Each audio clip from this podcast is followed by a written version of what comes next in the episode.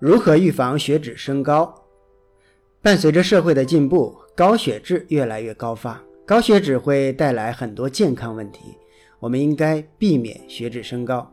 按照中医的思想呢，血脂升高是完全可以预防的。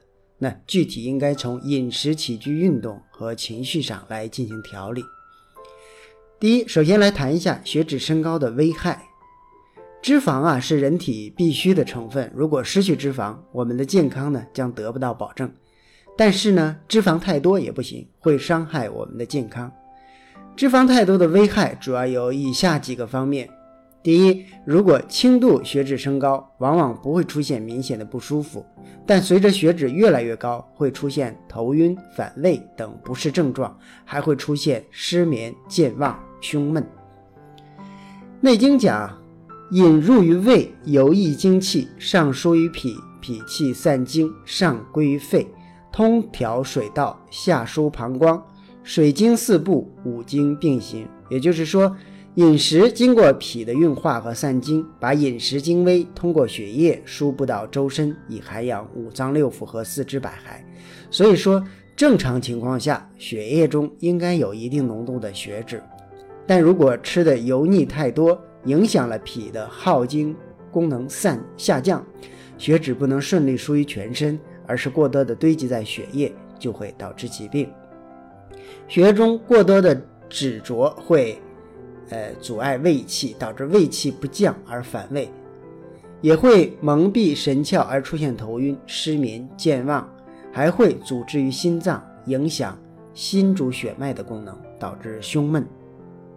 第二，如果病情进一步加重，还会出现胸口疼痛、气短、心慌、四肢麻木等症状。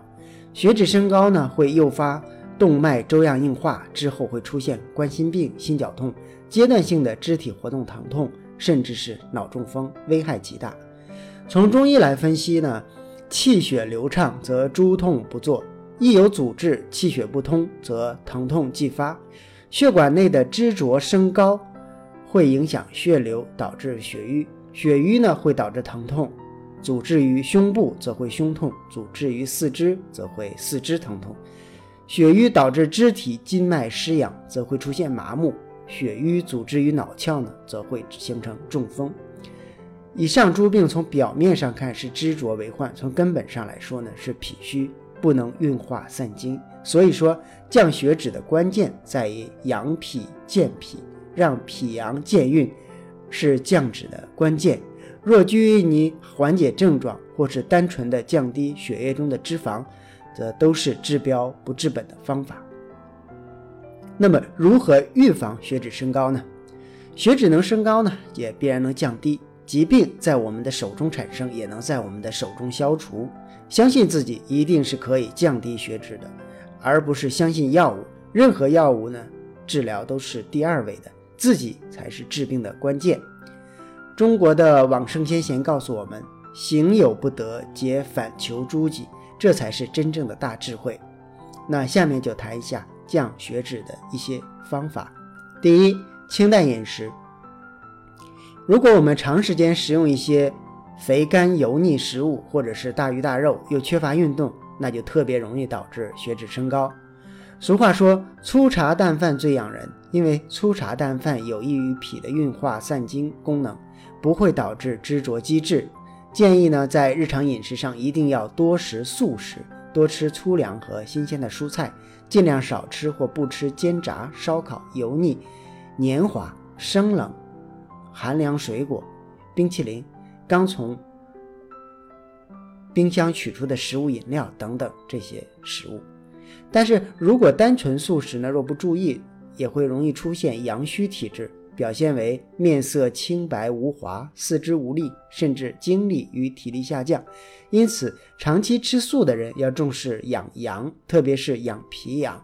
建议吃些温性的食物，如各种香料、葱、姜、蒜等等。呃，另外建议每天早上喝些生姜红糖水，最能养阳生阳。晚上睡前呢，可以喝酸梅汤。呃，具体的方子是乌梅。生山楂、陈皮各十五克，水煎十分钟，温服，有利于呢炼阳潜阳，兼可降脂化浊。第二，调节起居，在生活中啊，一定要养成良好的生活习惯，早睡早起。睡眠是阳气大归根，是养正气的最简单法门。睡得好呢，才会正气健旺，精神充沛。建议睡前尽量不要吃任何食物，睡前人需要休息，即使稍微饿点也不必进食。若习惯于睡前吃东西，非常不利于脾的运化，容易导致血脂升高。第三，适当运动，运动生阳，阳气健旺则气化有力，脂浊等代谢物自然能及时排出。比如散步、慢跑、游泳等等，都有益于有益于生发阳气。运动时呢，一定要汗出，汗出呢意味着阴阳合畅，但不必大汗淋漓，周身微微出汗即可。运动至汗出最有益于消耗我们身体里的多余脂肪，对于降低血脂大有好处。第四，调畅情绪。不少人因为工作压力大，容易出现心情烦躁、容易发脾气的现象。我们知道，不良情绪呢会导致肝旺，肝旺呢则伤脾，会导致脾的运化散精功能下降。也就是说，不良情绪容易导致血脂升高。还有，大量不良情绪呢，还会导致肝气郁滞，气滞则血瘀，亦容易导致脂浊内滞，加重病情。所以说，为了保持血脂正常，在生活中一定要注意保持平稳乐观的情绪。现在的人啊，血脂升高越来越普遍，血脂升高的危害呢又非常大，所以呢，我们一定要重视血脂升高这个问题。积极的养生远比生病了再治疗更有意义。感谢收听，更多内容请关注中医学习笔记网站和用耳朵学中医。